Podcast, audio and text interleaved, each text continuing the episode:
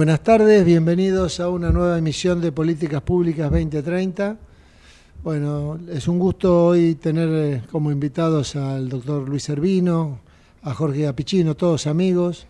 Y bueno, Miguel, como siempre, conduciendo este programa y con el Foro para el Desarrollo de las Ciencias, de, entidad de la cual es presidente, apoyando y es un poco el artífice de todo esto. Así que Miguel, eh, Neira no sé si se conectará porque está en lugar donde hay mala señal, pero bueno, te aviso en cualquier momento si esto ocurre. Abrazo y empecemos con el programa. Bueno, buenas tardes a todos. Eh, a, vos especialmente, Horacio, por tu tarea de producción general durante la semana, durante el programa y lo que siempre señalamos, el post programa que se eh, sube a todas las redes sociales y a más de 5.000 direcciones de correo electrónico y WhatsApp. Por supuesto, un especial reconocimiento a el doctor Jorge Apichino, eh, Luis Servino, eh, dos, como dijiste, grandes amigos, pero nos comprenden la general de la ley para no privarnos de los elogios. lo cual implica destacar sus cualidades personales y profesionales eh, especialmente, como dice el título del programa, un, sistema de salud en crisis en una, en una, en un contexto muy complejo a nivel país y con eh, eh, aspectos mundiales que también están teniendo sus ecos sobre nuestro territorio. El doctor Neira, llegando a un lugar de conferencias, eh, e intentará entrar en un rato, recién me avisó. Eh, así que vamos a dar por comenzado. Entiendo que tiene algún compromiso el doctor Luis Servino, así que cierta prioridad le damos pero para que conversen ambos expertos, Luis Servino y Jorge Apichino, con la profundidad y sabiduría que tienen habitualmente. Eh, Luis, ¿estás ahí? Sí, no sé si me puedes escuchar bien. Perfecto, te escucho y no te veo. Bueno. Pero eh, es exactamente lo mismo. Eh, Perfecto, no, sé por qué motivo. No sé si ahora me ven. Ah, ahí está. Bueno un, galán, un, galán este, es poco para el galán de la salud. A todos les decís lo mismo vos, a todos los participantes. Acá tenemos dos galanes de la salud. Eh, eh, Luis, eh, como dije, me, me, anticiparon que tenés un compromiso, creo que en un rato.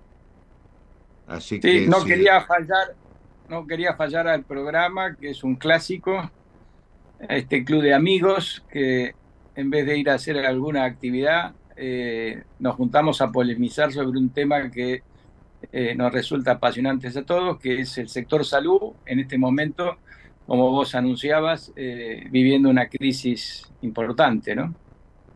Te agradezco mucho y los pongo, sé que están en autos, por supuesto, pero a lo mejor respecto a este programa hicimos los últimos cuatro sobre la problemática de la, ausencia de insumos relacionado con la situación de, la divisa extranjera y se reunieron, gracias a Dios, pudimos juntar a todas las cámaras para visibilizar ese problema, las cámaras de, importadores de productos e inclusive partes, insumos, eh, la mayoría importadores y luego para usar en el país y algunos exportan también, pero para el uso en el país estamos y reflejado en el diario Clarín de hace una semana eh, en cuatro páginas, cosa que me llamó mucho la atención eh, porque los temas de salud lamentablemente no están en,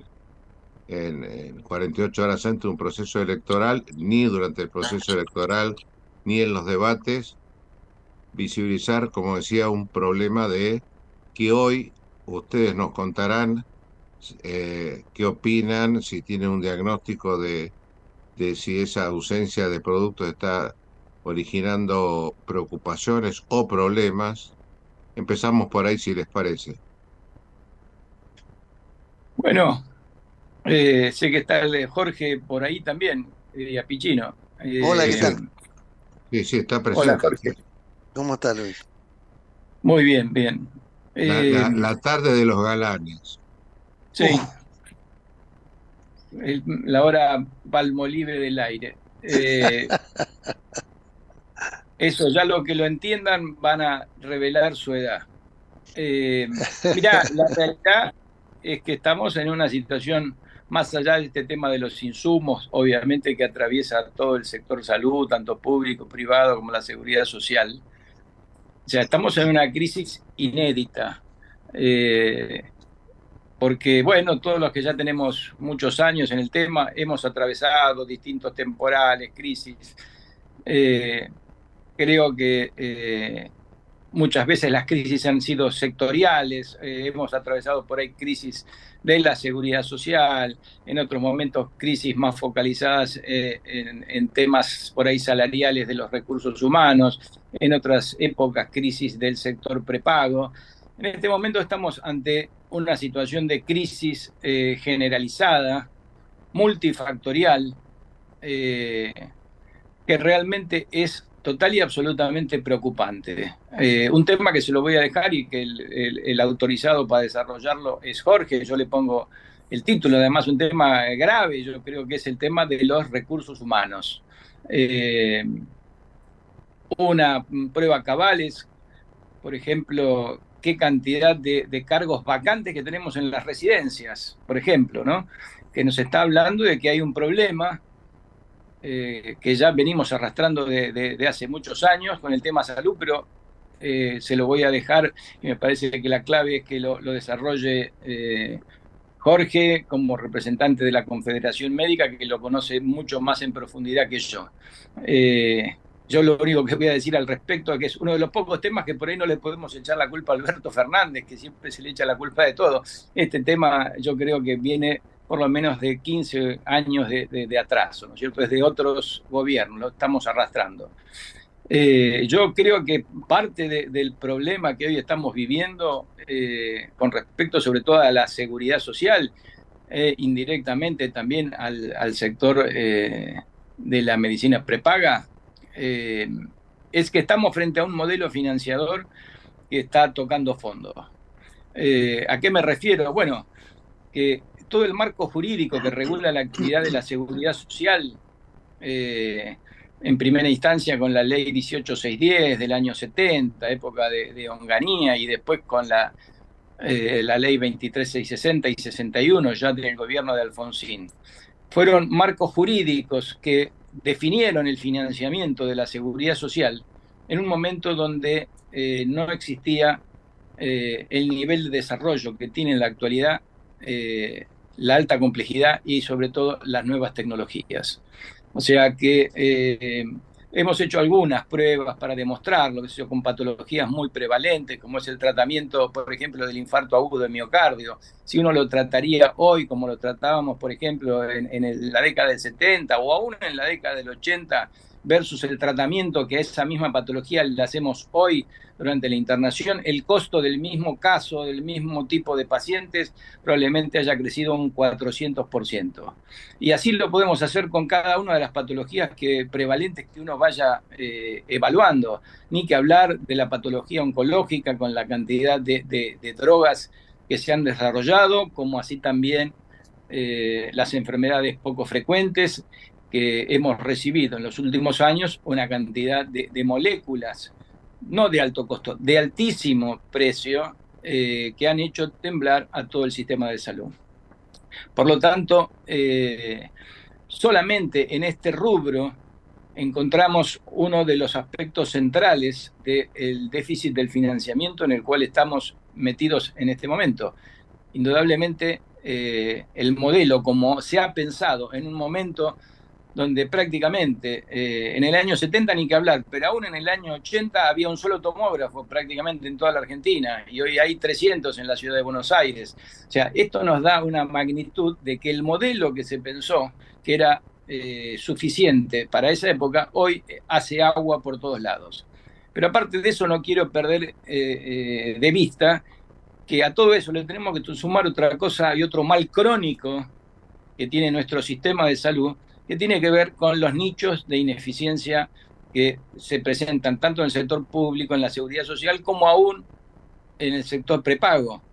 Eh, que en su momento, y esto vale la pena aclararlo, en su momento cuando empieza a desarrollarse el prepago dentro de un marco de libertad y sin ninguna ley que lo controle, eh, fue un sector que se desarrolló eh, y creció y que tenía un nivel de, management bastante profesionalizado y un nivel eh, bastante eh, bueno de, los controles que tienen que ver con el, gerenciamiento de los sistemas de salud. Hoy en día daría la impresión que están haciendo agua, también está inclusive con la problemática médica que hacía hincapié al principio. Hoy todos los profesionales cobran eh, coseguros, nadie gerencia nada eh, y estamos frente a, un desbande bastante grande. Por lo tanto, el nivel de ineficiencia que les comentaba, que para algunos, en algunos trabajos, ya desde hace más de 10 años, se calcula que está entre un 20 y un 30% de todo lo que gastamos, tiene que ver con eh, conductas médicas, con conductas terapéuticas o diagnósticas que no agregan absolutamente nada a el proceso de eh, diagnóstico, curación y tratamiento de la enfermedad. Así que nosotros no podemos decir solamente nos falta plata porque el modelo eh, está desactualizado, sino que seguimos arrastrando un nivel altísimo de ineficiencia en lo que es la gestión, en los modelos de atención, en un modelo de atención médica donde somos uno de los pocos países que queda sin tener un médico de primer nivel de atención médica como corresponde, eh, pagando además los honorarios que corresponden. Eh, por lo tanto, eh, y no me meto tampoco en los temas del envejecimiento de la población, que los venimos hablando hace 20 años, ¿no es cierto? Yo voy a los problemas que sí podríamos evitar porque el envejecimiento no lo vamos a resolver, pero sí podríamos resolver realmente los nichos de ineficiencia que tenemos, sí podríamos repensar un modelo de financiamiento para que empecemos a paliar esta crisis. Este me parece que a manera de introducción pinta un poco un panorama de lo que hoy estoy viendo.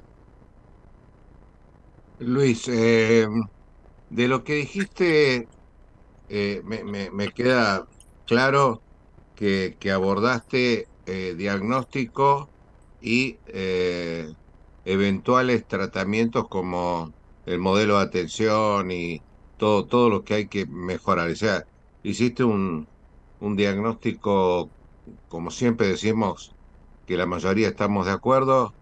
Eh, a lo mejor no hay propuestas como las que vos hacés concretamente. Eh, la pregunta, yo tengo una pregunta sola. cuando vos hablaste de la de la regulación o intromisión del Estado en la medicina prepaga, eh, o, en, general, pero en el caso de la medicina prepaga, era, era necesaria y esto no apunta solamente a si es necesario o no la intervención del Estado. Esto colabora en, en, la, en el control de la calidad, en la eficiencia o la encarece inútilmente. Tanto esto como, como otro tipo de legislación que que aborda y que alcanza a las obras sociales. O sea, la, la participación del Estado tiene sentido en, en qué casos o, o, cómo, lo, cómo lo ves vos, eh, con qué límites, con qué funciones. Mira, eh, yo te entiendo la pregunta. A ver, eh, previo a la, a, la ley de, medicina prepaga, el sistema ya existía, había crecido y estaba bastante bien desarrollado. Obviamente uno puede pensar también el Estado tiene que o puede controlar determinados niveles, pero esto es casi como cuando el Congreso se pone a hacer una ley de alquileres que termina encareciendo y pauperizando el sector. Acá pasa lo mismo. Eh, la ley de medicina prepaga vino a regular cosas que no debería haber regulado y que por ahí las que tendría que haberlo hecho no lo hizo. Entonces, eh, parte de la crisis hoy del sector prepago es porque hay una ley votada eh, casi por unanimidad por el resto del Congreso que no sirve para nada, que vino a entorpecer el desarrollo de una actividad, pero además eh, no nos olvidemos que eh, aún toda la población que tiene el sector prepago, el 85 al 90% es gente que proviene de la seguridad social, ¿sí? Con lo cual estamos hablando de un segmento de la población que en general está bastante más alejado de situaciones de crisis que los que van obviamente al sector público y los que tienen solamente acceso exclusivo a la seguridad social. Con lo cual ahí también sacamos los pies del plato, porque nos ponemos a regular eh, un sector que es el sector que menos crisis tiene, que es la gente que está en el sector prepago, ya sea en forma directa o ya sea a través de las obras sociales, y que si tienen problema porque no puede pagar la cuota de un plan, irá al plan más bajo. A mí me preocupa como sanitarista la, la, persona que lo único que tiene es ir al hospital que tiene eh, en el barrio, en el pueblo o donde esté. Eh, me preocupa la gente que lo único que tiene es la seguridad social. ¿Cómo le voy a asegurar a esa persona los eh, niveles de accesibilidad y de cobertura? Pero acá hacemos todo al revés, así que acá no es un problema solamente de un sector. Esto fue, como te decía al inicio, fue votado esta ley de, medicina prepaga casi por unanimidad y realmente no mejoró el sector en absoluto. Yo creo que lo embarró, embarró la cancha. ¿está? Eh, por eso hago el paralelismo con querer hacer una ley como la de alquileres que supuestamente tiene el objetivo de tutelar, ¿no es cierto?, eh, un determinado bien y termina generando el efecto contrario. Eh, así que probablemente en algún momento habrá que derogarla, esa ley, y poner reglas nuevas para que el sector siga creyendo y protegiendo determinadas cosas, ¿no? Esa es mi opinión. O sea que, perdón, la participación del Estado en, en la salud, eh, podríamos definirlo más por un tema ideológico o recaudatorio. Bueno, recaudatorio no, no, no hay una, en, el tema de, la ley de medicina prepaga no hay una cuestión recaudatoria, hay una cuestión probablemente ideológica de ir a proteger al sector que menos necesita que lo protejan. Porque, eh, te repito, desde el punto de vista de vulnerabilidad, eh, yo creo que en la mayor parte de, la población que hoy está por debajo de la línea de pobreza no tiene medicina prepaga. Con suerte llega eh, al hospital público. Así que ese cualquier gobierno que, quiera ir a tener una política sanitaria eh, y establezca prioridades, que es una de las claves de las políticas de, salud, establecer prioridades, eh, niveles de accesibilidad y cobertura, tiene que fijarse en, primero en, en la situación social que tenemos con 40, 50% de pobres no ir a resolver el problema de, de un grupo que probablemente esté en mejores condiciones que otros. La última pregunta para mí respecto a vos, Luis, y, después ya Jorge te puede agregar algún concepto. Eh, ¿Por qué crees, la, respuesta la, podemos conocer, pero eh, viniendo de parte tuya va a tener mayor legitimidad? ¿Por qué crees que fue eh, bochado, sacado? el tema de la salud directa, eh, inclusive de los temas de, de, los debates presidenciales, ni figura en ninguno de los, de los planes que han presentado los, los espacios, como se llaman ahora, a los partidos políticos o alianzas.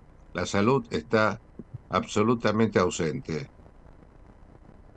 Mira, es bastante sencillo, porque ya lo venimos hablando, esto mismo lo venimos hablando desde hace 10, 15 años como mínimo. Eh, la salud no está en la agenda de la gente. La gente de la población eh, tiene otras prioridades que, bueno, el que está en una situación muy eh, económica, muy apretada, indudablemente quiere ver si puede comer todos los días, si llega a fin de mes, el que no le alcanza para pagar un alquiler, el que no sabe si va a volver a la casa o lo van a asaltar, los temas de seguridad. A ver, hay una infinidad de temas eh, como la precariedad laboral, eh, el trabajo en negro, digamos, temas que a la persona son los que eh, les interesa. La salud, obviamente, no está entre esos lugares, por eso no lo expresan en las encuestas y por eso los políticos no lo toman. esa es un poco, digamos, la conclusión básica, porque además, la verdad nosotros no vemos, aún en la pandemia, no vimos figuras, no vimos imágenes como la que vimos en países por ahí más desarrollados que nosotros, con mejores PBI, que vimos imágenes bastante aterradoras. Acá, dentro de todo, eh, realmente le dimos un buen nivel de, cobertura. Prácticamente no, no, no vimos gente que se haya muerto porque no, tenía, no tuvo acceso a un respirador, con lo cual la salud dio respuesta el sistema de atención médica, tanto público como privado, como la seguridad social, dio respuesta en el momento de mayor crisis que fue la pandemia.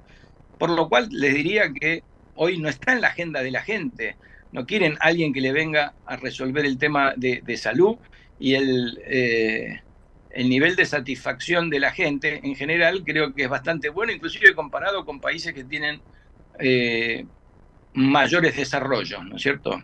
y que tienen mejores eh, indicadores que nosotros, pero cuando uno va a, lo que es satisfacción del modelo, tienen altos niveles de insatisfacción. ¿sí? Pero en indicadores, la verdad que nos superan. Entonces hay dos cosas que nunca, eh, pienso nunca o difícilmente se junten, que son el nivel de satisfacción de los usuarios del sistema eh, y los indicadores. Porque cuando uno quiere empezar... sí. No, coincido con vos, Luis.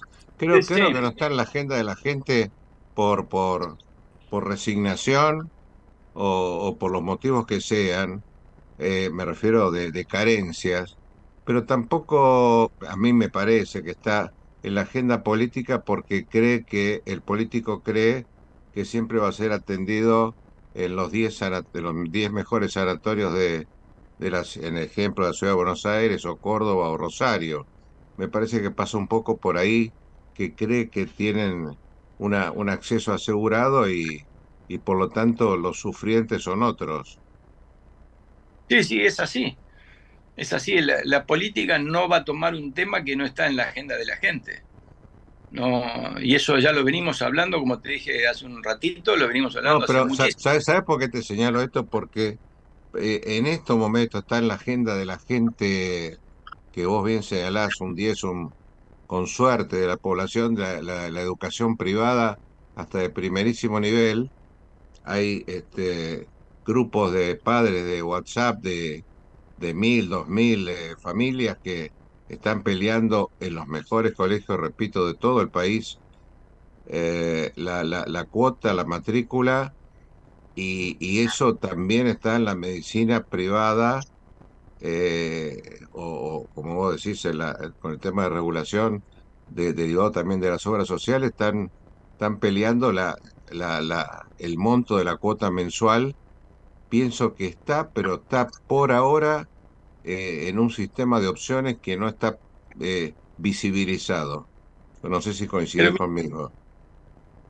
sí, lo que pasa es que eh, tampoco ni los dirigentes del sector salud, ni tampoco la clase política menos, eh, se ocupó durante todos estos años de eh, ir de alguna manera educando, si me permitís el término, también a la población. y yo en una conferencia que di hace poco le hice la siguiente pregunta al auditorio. Digo, a ver, que levante la mano el que no tenga celular acá. Obviamente nadie levantó la mano, todo el mundo tiene celular, hay más celulares en Argentina que habitantes. Levanta la mano alguien que el que no tenga en su casa cable, pack de fútbol o el pack condicionado, y la verdad que tampoco nadie levantó la mano. Bueno, eh, entonces les dije, señores, el que tiene un trabajo en relación de dependencia, por ejemplo, que al día de hoy cobra un millón de pesos mensuales, que es un sueldo medio aceptable, esa persona aporta al sistema de salud 30 mil pesos por mes. ¿Sí? a través del sistema de obras sociales, 3% del aporte que hace el empleado, no estoy contando el del empleador. Por lo tanto, le digo a ustedes que todos tienen celular y todos tienen en su casa eh, video cable, internet, pagan mucho más que 30 mil pesos por mes. Ahora, cuando van a atenderse eh, al sector salud, quieren exigir un modelo, ¿no es cierto?, con el cual el financiamiento que aportan no alcanza. Y estamos hablando de una persona que gana hoy un millón de pesos y que aporta 30 mil pesos por mes al sistema de salud. Entonces, eso es lo que necesitamos de alguna manera educar al soberano, decir, mira, vos vas a tener la salud de acuerdo a lo que vayas a pagar. Eh, no, no, no hay vuelta en este sentido, ¿no es cierto? Nosotros pagamos eh, por la salud que recibimos una cifra muy baja y tenemos un nivel de exigencia muy alto. ¿Sí? Eh, porque cambió, además hay otro fenómeno cultural y social que a partir del crecimiento de Internet y las redes sociales cambió la expectativa de la gente.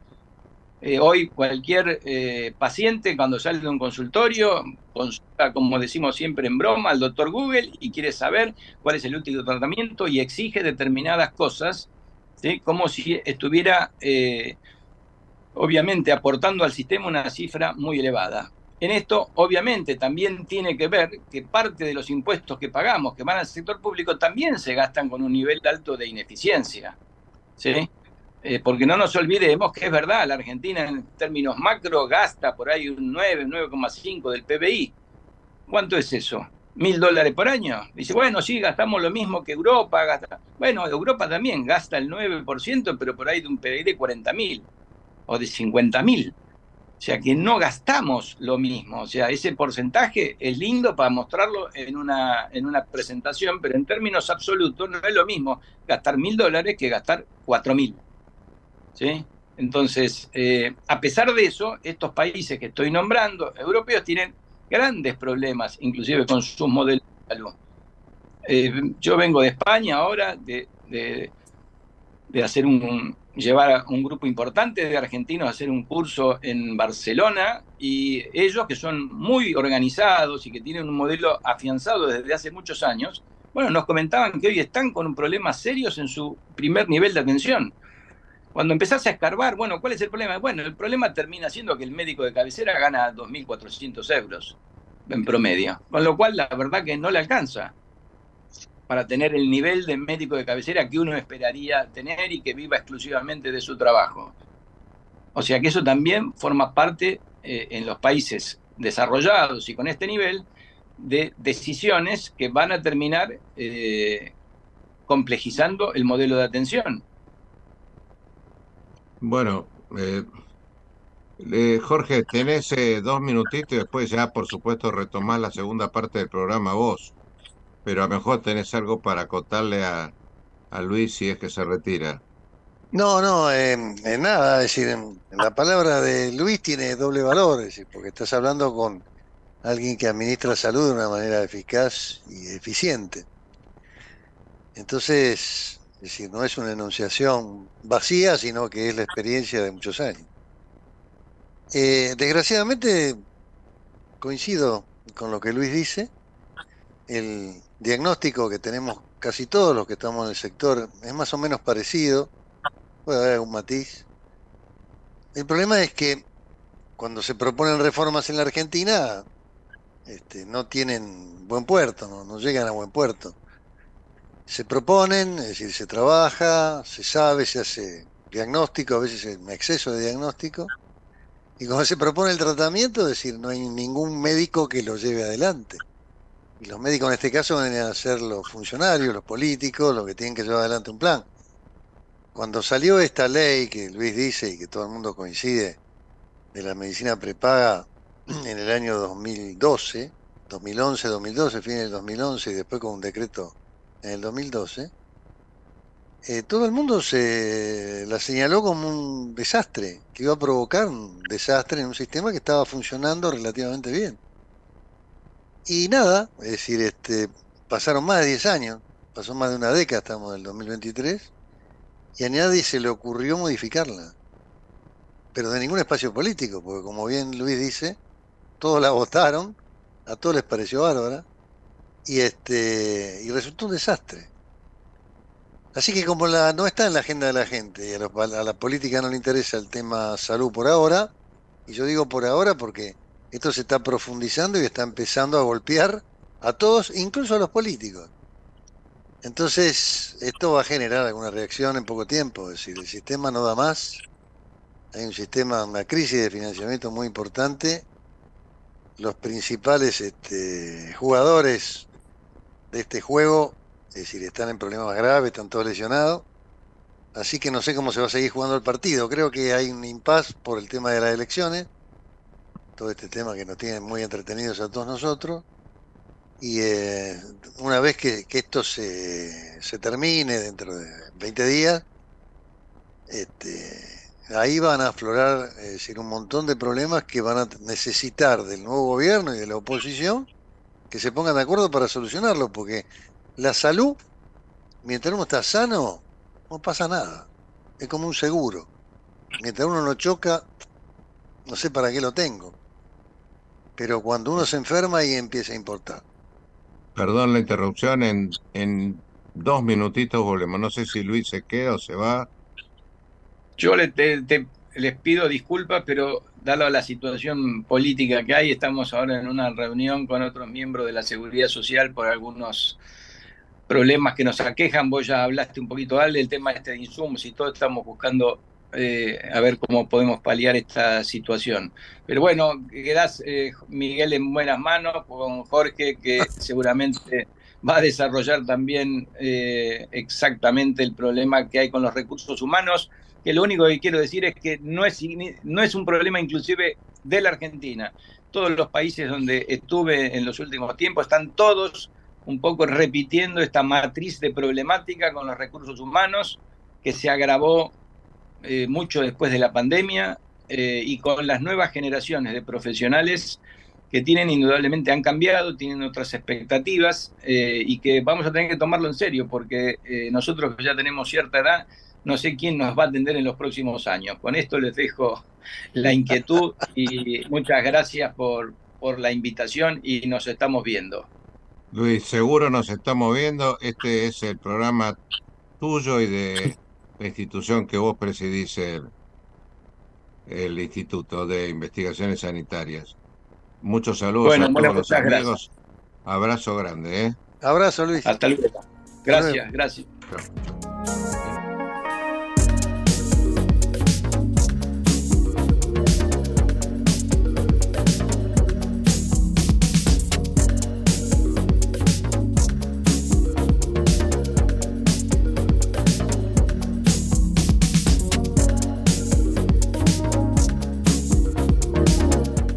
ecomedios.com AM1220. Estamos con vos.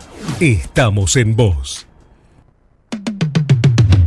American and Merit Hoteles. Primera cadena hotelera argentina. 3, 4 y 5 estrellas. Más de 20 destinos de Argentina y el Cono Sur Aprovecha el código promocional Puro Branding con el 10% de descuento para los hoteles Amerian Córdoba Park, Amerian Executive Córdoba, Amerian Buenos Aires Park, Merit San Telmo y Amerian Executive Mendoza Hotel hasta fin de año.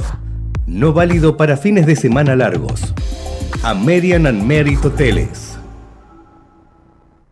Somos tu destino de crecimiento, con políticas activas para generar competitividad y desarrollo, y la infraestructura que tu proyecto necesita. Entre Ríos, una provincia fuerte que está en marcha. Gobierno de Entre Ríos. Informate en ecomedios.com. Seguinos en TikTok, arroba ecomedios 1220.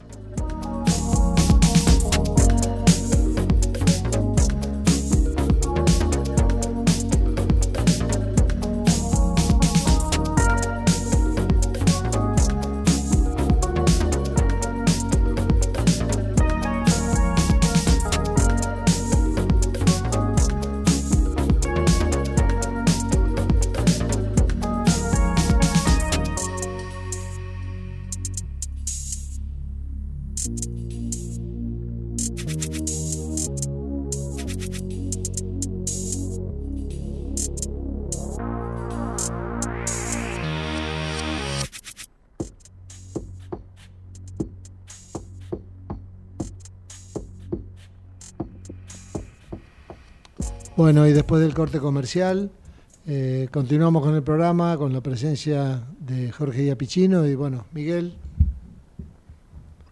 Bueno, Jorge, eh, ya hiciste tu, tu breve eh, devolución a, al amigo Luis Servino. ¿Por qué no aprovechamos estos minutos que tenemos hasta las 16 horas y, sé de tu de tu expresión sincera y tu vocabulario directo para, como dije cuando inició el, cuando inicié el programa, Eh, esto va para todo el país. El día lunes está eh, a nivel federal en, en todos los en muchos WhatsApp y, muchos correos electrónicos. A lo mejor eh, podés dar una, una línea de, de optimismo serio y de trabajo y de trabajo continuo porque vos señalaste algo muy importante como que eh, los sistemas de salud en la Argentina y posiblemente en otros países parece que se suspenden para las fiestas navideñas o para sábado y domingo y ahora está suspendido entre comillas por un proceso electoral. Eh, ¿cómo, ¿Cómo ves vos eh, señalaron en noviembre, yo señalaría, no sé, a lo mejor un poco más este, prolongado, diciembre o marzo, porque como algo entrevió Luis, eh, la gente se preocupa por algunas eh, cuestiones no tan prioritarias y se paga un, un restaurante o, o antes de pagar un copago de 10 mil pesos, eh, quiero quiero que ve un panorama general de cómo de cómo cuáles serían los incentivos y desincentivos que hoy tienen los eh, los médicos como integrantes del equipo de salud. Mira, eh, incentivos son los que tuvieron siempre, toda la vida. decir. El tema de dedicarse a la medicina es un tema muy personal, muy vocacional, es una vocación de servicio muy fuerte. Sin esa vocación eh, no se puede ser médico. Eh, y uno lo ve, inclusive con la gente joven ahora que tiene otra visión del tema, pero la vocación sigue, sigue siendo la misma. Es decir, si no se hubieran dedicado a otra cosa.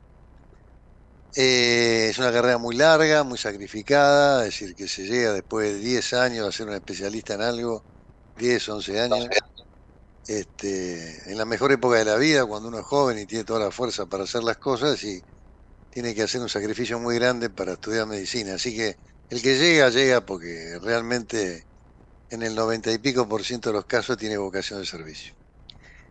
Ese es el incentivo. Y los desincentivos a los que vos haces referencia tienen que ver con las condiciones de vida y las condiciones laborales de los médicos. Las condiciones laborales en general, es decir, eh, se vienen deteriorando hace bastante tiempo, décadas como decía Luis. Eh, las condiciones en el trabajo, la forma de trabajar, la organización. Es decir, cuando nosotros hemos hecho encuestas con los pacientes, los pacientes te dicen, este, ¿Cómo lo atendieron? Dice, no, mm, tuve que esperar tres horas, el turno me lo dieron, este, vine a las cuatro de la mañana. Y después cuando le preguntás, ¿y cómo lo atendieron? Dice, ah, no, no, cuando llegué al médico me atendió muy bien. O sea, el problema está en la organización. Es decir, eh, que es lo que Luis dice cuando también la falta de organización o la mala organización hace que los recursos se despilfarren, ¿no? En el sector público se ve muy mucho, es decir, porque está instalado en la sociedad el tema de los turnos, el tema de, los problemas de acceso a, a los servicios que brindan los hospitales públicos. Eso es, de toda la vida y no ha mejorado en absoluto. Y yo desde joven, como estudiaba medicina, me acuerdo del programa de televisión donde se criticaba que los hospitales solamente atendían a la mañana y siguen atendiendo a la mañana. No hay forma de que atiendan a la tarde. Es decir, eso no ha cambiado nada en 50 años. Este, el privado vino a reemplazar eso, a dar una organización mejor, a, dar un servicio más personalizado a la gente y por eso la gente paga una cuota que en este momento le resulta excesiva. Pero los profesionales que antes trabajaban solamente en el sector público y terminaban su capacitación y seguían su formación, que en medicina es toda la vida, en el sector privado, es decir, hacía una diferencia económica que compensaba la falta de salario que tenían en el sector público, en el cual trabajaban por la mañana. En este momento, es decir, en algunos lugares pagan mejor en el sector público que en el privado. Entonces, esa compensación que había para, para poder vivir un poco mejor, para poder mandar a los hijos a un colegio, es decir, para sostenerse y para inclusive brindarse salud a sí mismos, este, se fue deteriorando a través del tiempo hasta llegar a un límite ahora donde directamente el médico tiene que cobrarle al paciente porque el financiador privado, es decir, o el prestador institucional privado le paga nada y dentro de 60, 90 días, con un contexto inflacionario que licúa el salario en, en, horas. Entonces, este, esos son los desincentivos que están más acentuados en la gente más joven. Porque los que tenemos la edad mía, es decir, este, seguimos tirando el carro porque no tenemos otro carro que tirar. Pero la gente joven tiene otros valores distintos a los que teníamos nosotros. Nosotros trabajamos por la camiseta, por, por el prestigio, por avanzar en la carrera, es decir, llegar a ser jefe de servicio. Y cuando un joven mira a un jefe de servicio que gana más o menos lo que gana él, o que gana lo que gana cualquier operario que no tuvo que sacrificarse 11 años para llegar a ser especialista, ya inclusive no solo quedan vacantes los puestos de residente, como decía Luis recién, este, donde hay un 20% de, de cargos que no se ocuparon, cosa que era en la época en la cual nosotros accedíamos a la residencia, nos matábamos para entrar a la residencia. Al contrario, quedaba mucha gente afuera con ganas de, hacer la residencia. Es decir, esa gente ya no tiene incentivo ni siquiera para presentarse a un concurso de jefatura. Aceptar la responsabilidad de ser jefe de algo o ser director de un hospital en la Argentina para morirse de hambre, es decir, eh, yo tengo que darle la razón a la gente joven. Es decir, no puedo este, refutar esos argumentos. Está, acaba realmente, de Jorge este, Esas, responsabilidades muy, muy pesadas. Vos que sos abogado, lo conocés perfectamente la parte legal. Este, por un salario realmente indigno. Entonces, es decir, ha terminado esto ahora con con la gente que, los médicos cobrándole un honorario al paciente, cosa que nunca han querido ni quieren, este, pero no les queda otra.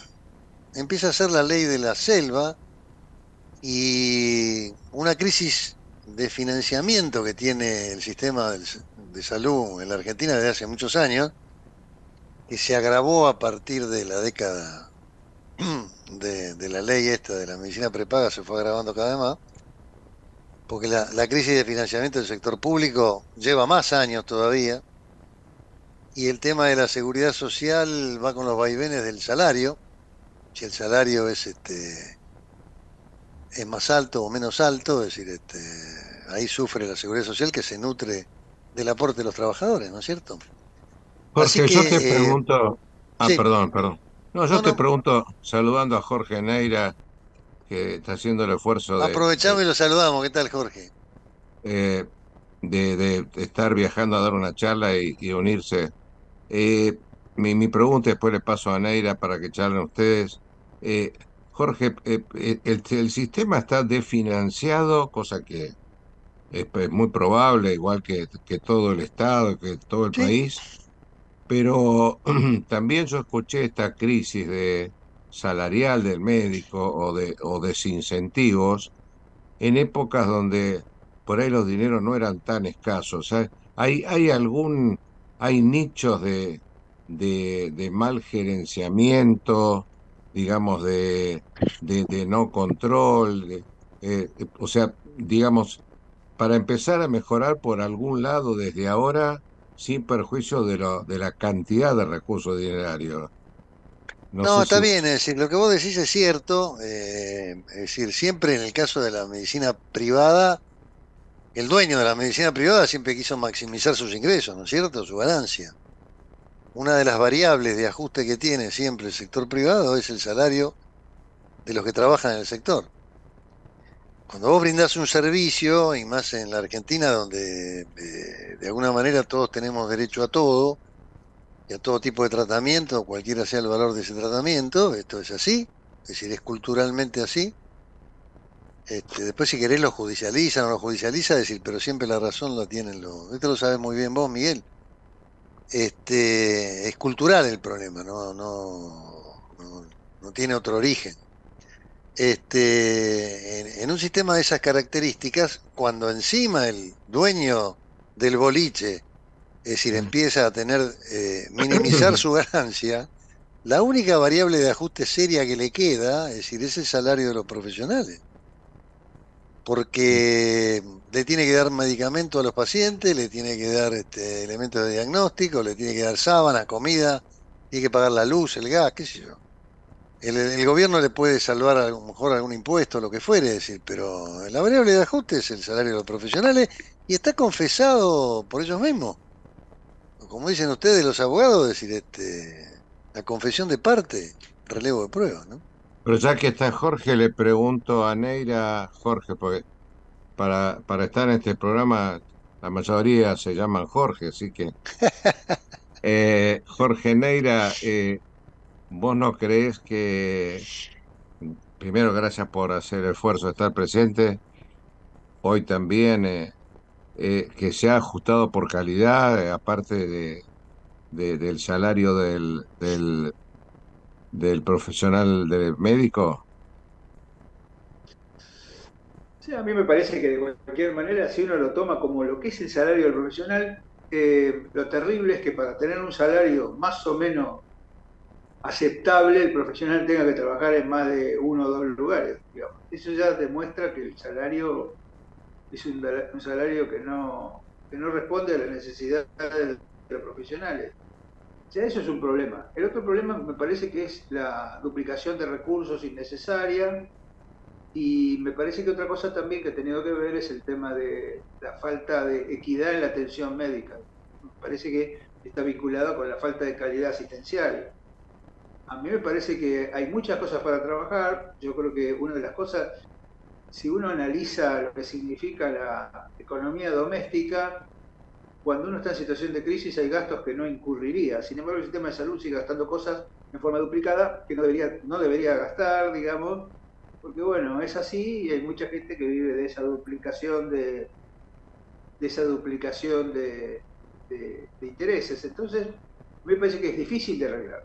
Difícil de arreglar en el sentido porque para poner el salario del profesional de la salud, estoy hablando de todos los profesionales, en un nivel adecuado, digamos, me, medianamente adecuado. No estoy hablando de grandes salarios, estoy hablando de salarios de un trabajador profesional, como son todos los que trabajan en el, en el sistema de salud.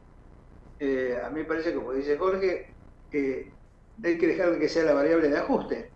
Si la variable de ajuste, que es que al paciente se le da lo menos que se puede porque la medicina es cara, eh, y entonces como hay, hay medicinas que hay que dar porque son este, hay obligaciones para hacerlo, la única forma de achicar es con el profesional de la salud. Así no se va a no se va, no se va a lograr absolutamente nada. Yo creo que, digamos, en, tanto no se mire, digamos, el tema de la duplicación del recurso, de que la equidad es una necesidad, digamos, en base a, la, a que todos los pacientes tengan el mismo nivel de atención en el lugar donde sea, que se atiendan y que los profesionales trabajen en un solo lugar, no se va a poder lograr esto. Yo, sinceramente, mirando lo, que se viene, digamos, es que si antes tenía dudas de lo que iba a ser el sistema de salud, ahora directamente no sé lo que va a pasar porque va a ser una moneda. Es una moneda tirada al aire, que salga lo que salga. La verdad que no entiendo cómo se puede, se puede contemporizar las cosas, ¿no? Y así que me parece que estamos en una situación muy compleja, porque yo me acordaba en la época de Alfonsín, eh, yo era funcionario en la época de Alfonsín, y este si bien Alfonsín se tuvo que ir un par de meses antes por necesidad política, eh, eh, y venía un cambio de gobierno y había una situación de hiperinflación y una situación con algún sentido parecida a esta, no había dudas en algunas cosas, nadie dudaba que el sistema de salud iba a seguir funcionando, digamos, con alguna característica particular, pero no había, no había grandes variaciones. Ahora ni siquiera eso se sabe. Ni siquiera eso se sabe y me parece que es un riesgo, es un riesgo porque lo que hay que arreglar del sistema de salud, para mi gusto, se puede arreglar fácil. Claro, hay que, hay que acordar algunas cosas y hay gente que va a tener que dejar de percibir alguna intermediación que no es necesaria. Pero bueno, si no se hace eso no se va a poder lograr porque como dice Jorge, si el, paciente recibe lo que puede, la medicina sigue creciendo pasos agigantados y le siguen ofreciendo cosas a veces que no sirven para nada, los que no hacen lo que tienen que hacer, y la variable de ajuste es el salario de los profesionales de salud, es como, digamos, este, la tormenta perfecta, ¿no? Eh, yo creo que se puede arreglar fácil, pero esto es para una concertación política, no para este cachivache de partidos políticos que no es lo que va a hacer, digamos, si desde no haber Ministerio de Salud hasta haber un Ministerio de Salud, bueno, como sabemos, no sabemos lo que va a pasar. Entonces, a mí me parece que es muy compleja la situación. No sé vos qué opinás, Jorge. A mí me parece que el, sistema se arregla más fácil de lo que uno cree. sí, sí. Hay que concertar, hay que tener de concertación. Sí, sí, y vos sabés que en general, la, la, historia nuestra, vos tenés mucha experiencia, Jorge, es decir, en general, eh, los funcionarios no políticos en general no escuchan a las instituciones intermedias. Yo creo que muy pocas veces, vos sos un académico, muy pocas veces han citado a la academia para pensar qué piensa. Este, yo no recuerdo que hayan citado a las instituciones gremiales, sacando alguna honrosa excepción, para que les digan qué piensan. Tampoco he escuchado que los funcionarios a grupos de sanitaristas que son reconocidos, que tienen planes, que tienen proyectos, los han llamado y han dicho, bueno, ¿qué opinan ustedes? Pienso que no, no, el diálogo en la Argentina es el que gana, se lleva todo. Y con respecto a lo que vos decías, me hacías acordar, es decir, y vos te debes de acordar también, eh, Jorge, nosotros hace muchísimos años, es decir, siempre tuvimos la idea de tener un solo trabajo, bien remunerado y unas buenas condiciones laborales que no nos falten insumos, siempre todo en beneficio del trabajo nuestro, que en definitiva es el beneficio del paciente. Siempre queríamos tener, al menos los que hacíamos cirugía, queríamos tener los mejores elementos, los mejores hilos, los mejores instrumentos, este, eh, los terapistas me imagino que también, las mejores cosas, los mejores ventiladores, los mejores todo. Es decir, las mejores condiciones de trabajo para poder hacer nuestro trabajo este, de la mejor manera posible. Y la otra era tener una remuneración que nos permitiera vivir teniendo un solo trabajo y no tener que salir a tener tres, cuatro, cinco trabajos como tienen la gran mayoría de los médicos y nosotros durante toda nuestra vida. Nosotros durante toda nuestra vida. Es decir, saliendo de un trabajo para llegar al otro, llegar tarde, es decir, este, tener miles de problemas, inclusive hasta con los propios pacientes, es decir, bueno, es decir, una vida realmente muy sacrificada y con beneficios escasos. Entonces, es decir, esto se ha profundizado ahora. Esto, esto eh, se profundiza por la crisis. Nosotros estamos en un, país en crisis, desgraciadamente, con unos niveles de pobreza tremendos. Se profundiza por la crisis financiera, digamos, que, que ni siquiera hay que platicar. Cuando haya cesación de pago, cuando haya cesación de pago, no sé cómo va a ser, porque en algún momento alguien se va a plantear que tiene cesación de pago, que no va a poder pagar, no sé cómo y, se hace. Y esto es una preocupación de nosotros, Jorge, como, como médicos y como actores del sistema, pero también es una preocupación nuestra como seres humanos, porque nosotros también somos pacientes. Es decir, y esto, esto uno le ve un futuro realmente malo. Y vos, desde, el, Nosotros, la ventaja que tenemos de conocer a las personas, qué sé yo, si vos tenés una urgencia, che, fulano, mirá, mm. va fulano a hacer su cosa, a ver si fíjate si... Mi vieja cuando tuvo un dolor precordial en su casa, a los 29 minutos tenía la arteria destapada. ¿Por qué? Porque bueno, porque era mi vieja, porque tenía una cobertura importante, porque hablé ah. con la gente que tenía que hablar, porque llegó en el tiempo que tenía que llegar y le pusieron lo que le tenía que poner. Ahora, aún en esa situación, aún en esas situaciones, en la misma situación de, del conocimiento, que uno no lo hace eh, pasando por encima de nadie, sino activando lo que vos sabés que funciona, tampoco lo podrías hacer. Bueno. Entonces voy a decir, eh, si lo llamo a fulano, que es mi amigo y qué sé yo, y que es bárbaro, como hace los estudios de hemodinámica, me dice, no tengo stent, claro. le digo? Poner uno de más. Claro, claro.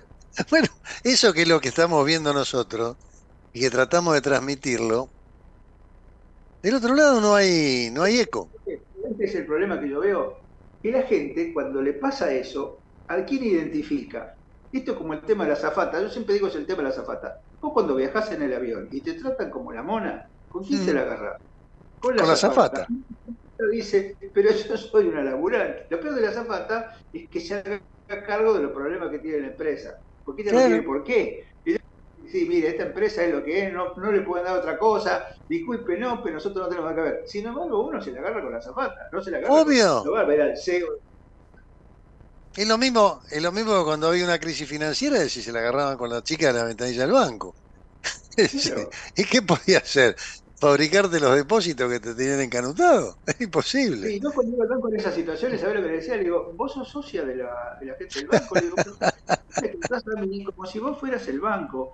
Y yo creo que vos el banco, vos trabajás en el banco, porque sos tan víctima del banco como yo. Claro, claro. Por lo claro. menos entendeme, por lo menos entendeme y no me maltrates, ¿no? Claro, claro, claro, claro.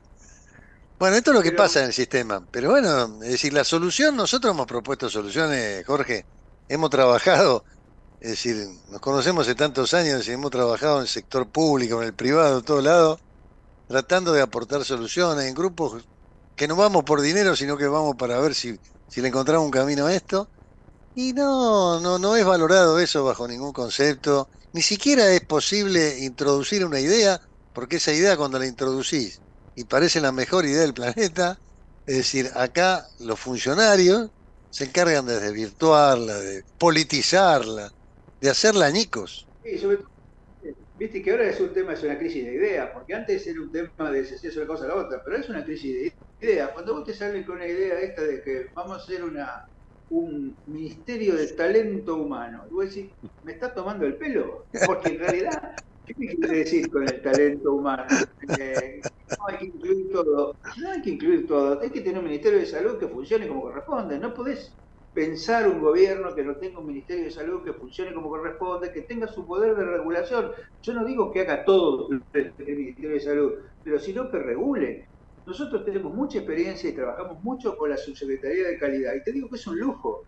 ¿Por qué? Porque la Secretaría de Calidad tiene un programa nacional de calidad, porque el programa nacional de calidad es de muy buena estructura, puede funcionar muy bien, se están haciendo un montón de avances, pero es una es una gota en el desierto, ¿viste? Porque, o en el océano, porque en realidad es una pequeña parte, no es todo. Si las cosas funcionaran así, sería mucho más fácil y mucho mejor. Ahora, ¿cuál es la función del Estado de la regulación? No quiere decir que el Estado tenga que estar todo el tiempo encima, sino que tiene que regular lo que tiene que regular. Es más, yo te diría, el Estado no debería tener que ser dueño de nada. Simplemente la función del Estado sería la regulación. Bueno. Yo creo que con eso solo un montón. Pero vos fíjate lo que pasó con la ley de medicina prepaga, es decir, se metieron en un sector que estaba funcionando y dejaron, hicieron que, que, que, deje de funcionar prácticamente. Es decir, como se metieron a poner el precio y hacer un montón de cosas, que es lo único que le importaba, es decir, porque hubo una idea en la Argentina que prevaleció hasta ahora y creo que seguirá prevaleciendo, que es que el Estado se tiene que meter en todo, es decir, y hacer todo lo que el, eh, no se le permite hacer al privado. Ahora eso sí, los privados tienen que sostener al Estado. Es decir, entonces eh, con esa idea no vamos a ninguna parte. Nos vamos. Eso como siempre, es siempre lo que te digo del PAMI. En el cual el PAMI pasa lo mismo. El PAMI no debería ser dueño de nada. El PAMI debería No. ser la estructura de complementación. ¿Mm? Pero bueno. Nos vamos despidiendo, amigos. y.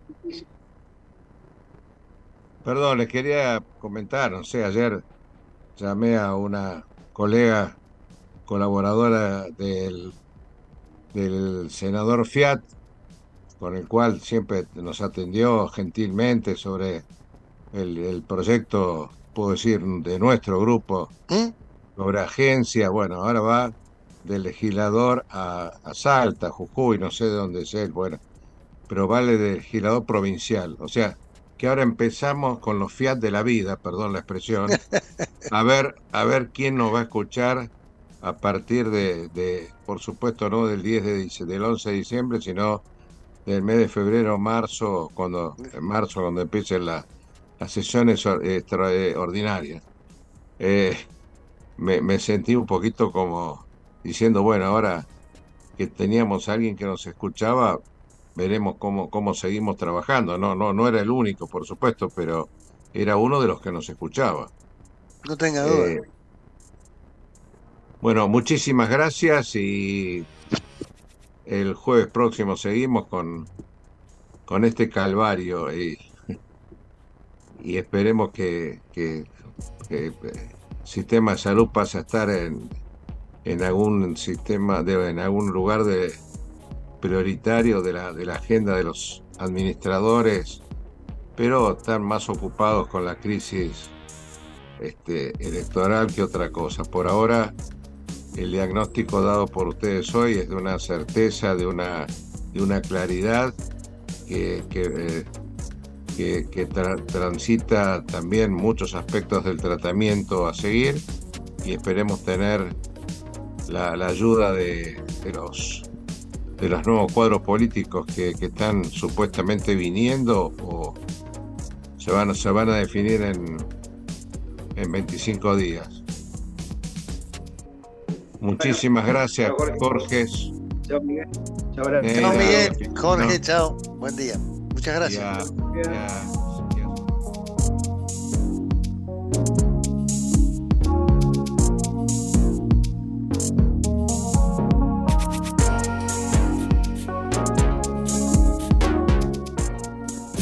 Desde Buenos Aires, transmite LRI 224, AM 1220, Ecomedios